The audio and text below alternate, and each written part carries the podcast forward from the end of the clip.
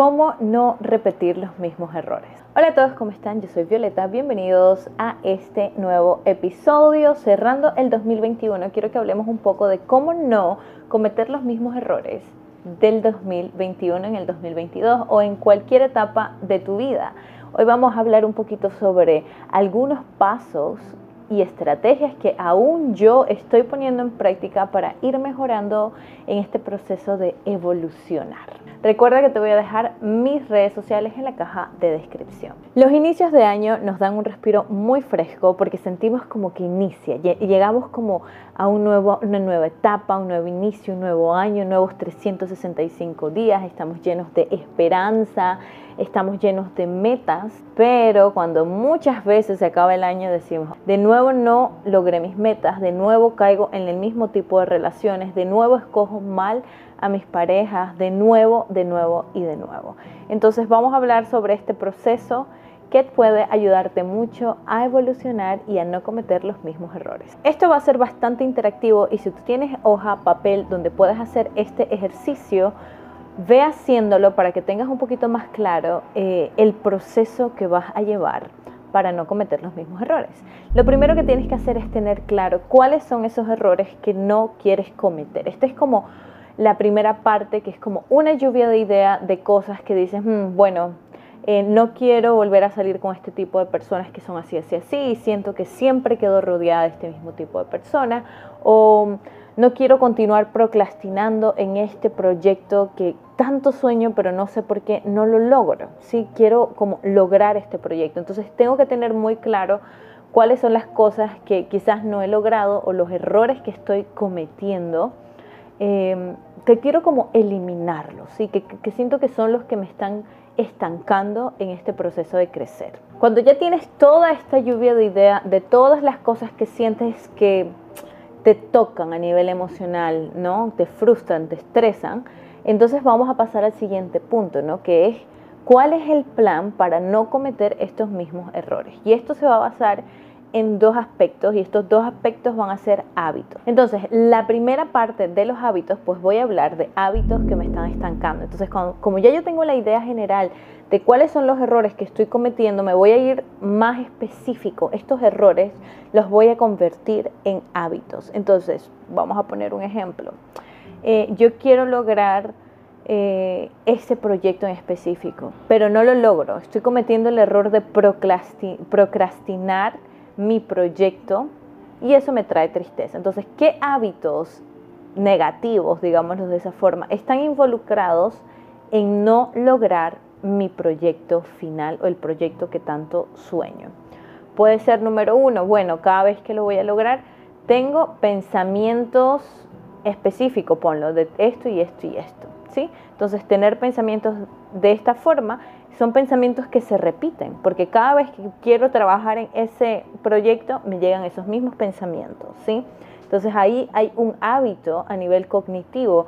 Siempre repito estos pensamientos y esto funciona porque no hago lo que me propuse que voy a hacer. Algo que me está deteniendo es de que me estoy yendo a dormir tarde todos los días. Ese es un mal hábito, pero ¿qué hay aparte de por qué te vas a dormir tarde todos los días? Porque me la paso viendo el teléfono hasta tarde, porque estoy viendo las redes sociales, porque me siento como adicto a no sé, a las series de Netflix. Entonces vas poniendo em, paso a paso los hábitos que te están estancando, ¿sí? No tomo suficiente agua, estoy durmiendo tarde, estoy no como vegetales, estoy comiendo muchas eh, golosinas, me siento adicta al azúcar.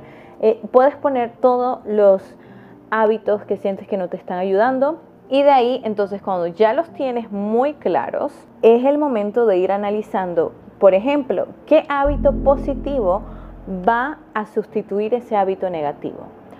¿O qué hábito positivo va a hacer que ese comportamiento repetitivo cambie? Entonces, vamos a poner un ejemplo. Hábitos positivos pueden ser comenzar a comer vegetales, ¿sí? Porque, digamos, solamente como puros carbohidratos y como mucha comida pesada y, y eso siento que también me está dañando mi sistema digestivo, no sé. Entonces, hábitos positivos que me puedan ayudar a sustituir este hábito o a superar este error Entonces puede ser comenzar a comer vegetales.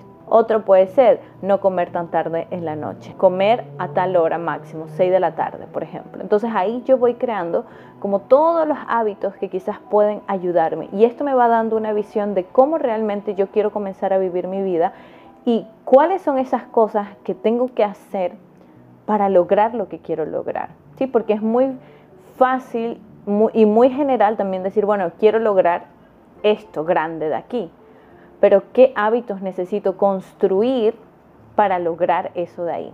Porque mientras que no cambie mis hábitos, voy a continuar en el mismo proceso y esos hábitos negativos pequeños no me van a dejar avanzar hacia mi meta. ¿sí?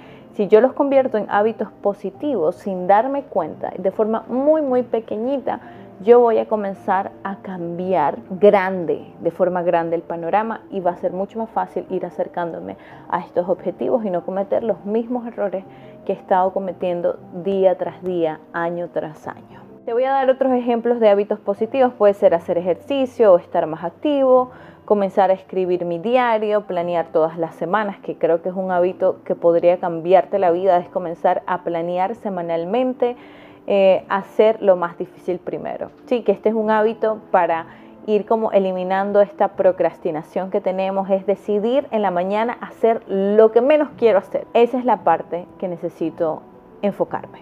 Un ejercicio que te voy a recomendar, que te va a ayudar muchísimo, que se trabaja también muchísimo en terapia, es ejercicio del ensayo. Y este ejercicio del ensayo, así como lo dice, tú vas a ensayar los comportamientos que quieres tener frente a ciertas situaciones. Y con esto hay que tener mucha calma porque yo voy a practicar, ¿sí? yo me voy a preparar para enfrentar esas situaciones que quizás me están estancando, en las que me siento que mi debilidad aflora para ir mejorando. Pero eso no quiere decir que cuando lo ensaye ya de la noche a la mañana voy a comenzar a tomar decisiones más conscientes, sino que lleva un proceso. Entonces es como si estuvieras ensayando para una obra de teatro. Y digamos que uno de los errores y que es el hábito que tú quieres corregir es aprender a decir no en un tema en específico, ¿no? Por ejemplo, cuando tus amigos te dicen que no vayas al gimnasio, ¿no? Entonces, cada vez que ellos insisten, tú no vas. Entonces, tú necesitas practicar esta situación muchas veces como, qué es lo que vas a decir, de qué forma vas a, negociar, de qué forma vas a, mostrarte seguro o segura de que tú estás tomando tu decisión de ir al gimnasio, por ejemplo. Entonces, este ensayo, que también se trabaja mucho para mejorar la inteligencia emocional, te va a ayudar para estar más preparado preparada para situaciones. Te voy a poner otro ejemplo. Si tu problema es que te vas a dormir tarde todos los días porque tienes el mal hábito de quedarte hasta tarde en tu teléfono, entonces necesitas trabajar en esa situación. ¿Qué va a suceder la próxima vez en que me encuentre a la medianoche todavía usando el teléfono? ¿Cuál va a ser la autoconversación? Porque aquí no hay otra persona, aquí tengo que trabajar con mis pensamientos, hacer darme esos consejos a mí mismo o a mí misma. Entonces aquí necesito saber, ok, ¿Qué es lo que quiero autoconversar? ¿Cuáles van a ser los puntos importantes para yo dejar el teléfono? ¿sí? ¿Cuál va a ser el ejercicio o la otra actividad que voy a hacer para sustituir usar el teléfono? ¿Cómo me voy a desafiar? Entonces digamos que cada vez que me encuentre a la medianoche usando el teléfono, me tengo que recordarme, quiero levantarme temprano, tengo que recordarme por qué es importante para mí dormirme temprano, tengo que hablar conmigo mismo. Parece, en muchas formas podría parecer como algo muy pequeño, pero créeme que todo comienza desde mis pensamientos, como yo, si yo aprendo el autocontrol a autoconversarme y hacerme entender de que yo estoy tomando decisiones correctas por mí, por, por, un, por algo más grande, poco a poco, sí, va a ser más consciente tomar la decisión de, dejar el teléfono, por ejemplo, o de dejar de consumir alguna bebida que no te hace bien, o dejar de comer eso. ¿sí? ¿Cómo voy a conversar conmigo en ese momento? Que, ok, la próxima vez que esto suceda, lo que voy a hacer es esto, y lo practico y lo ensayo, y en el momento en que me toca la situación, es más fácil para mí, ya sé cómo puedo actuar para salirme de esa situación y dirigirme a los hábitos positivos que quiero construir. Y por último, pues vas a escoger de tres a cuatro fechas al año donde vas a regresar a tus metas, donde vas a autoevaluar tu proceso, cómo vas mejorando, si has em, descuidado las metas que pusiste, si las metas cambiaron, porque es válido que quizás mis metas o quizás hacia donde me estoy dirigiendo cambia. Quizás yo tengo varias metas que quiero cumplir, pero las metas son hasta el otro año. Es como muchísimo tiempo. ¿Y qué es lo que normalmente sucede? ¿Por qué tú no estás logrando tus metas? Porque se te olvidan que las tienes. ¿sí? Tú dices, bueno, yo este año quiero hacer esto. No desmenuzas las metas, eh, solamente lo escribes y de repente queremos que por arte de magia eso suceda y solo nos recordamos de las metas en diciembre, ya casi cuando se está acabando el año. Tener estas fechas para mantener el foco a mí también me ayuda mucho. Entonces, por ejemplo, eh, voy a poner una alarma para marzo 15, después en junio, en julio quiero hacer otra autoevaluación de cómo va mi proceso, en octubre y a principios de diciembre, ¿no? Entonces, después de eso, voy a registrarlas en mi alarma, voy a registrarlas en mi calendario anual donde me va a llegar la notificación. Lo voy a poner en mi agenda ya qué domingos o qué días de la semana del próximo año yo me voy a tomar para hacer eso. Y cuando llegue la fecha me voy a sentar, voy a verificar mis metas y voy a ver, uy, esta se me había olvidado. ¿Qué es lo que tengo que hacer para comenzar a avanzar en esta? Uy, esta de aquí creo que puedo pasar al siguiente nivel. Uy, esta de aquí ya la estoy logrando. Entonces, ahí voy evaluando y eso es importante porque muy pocas personas lo hacen y es fácil regresar al mismo estilo de vida que quizás me está estancando. Entonces esta es la información del día de hoy. Cuéntame si quieres saber más sobre este tema, sobre el planeamiento, sobre cómo vamos a ir estructurando metas. Igual el año pasado les creé un video sobre metas que se los voy a dejar por acá. Pero si quieres más información un poco más detallada también, la puedo dar. Recuerda que te estoy dejando la guía gratuita para alcanzar metas, una guía básica de metas aquí abajo en la caja de descripción.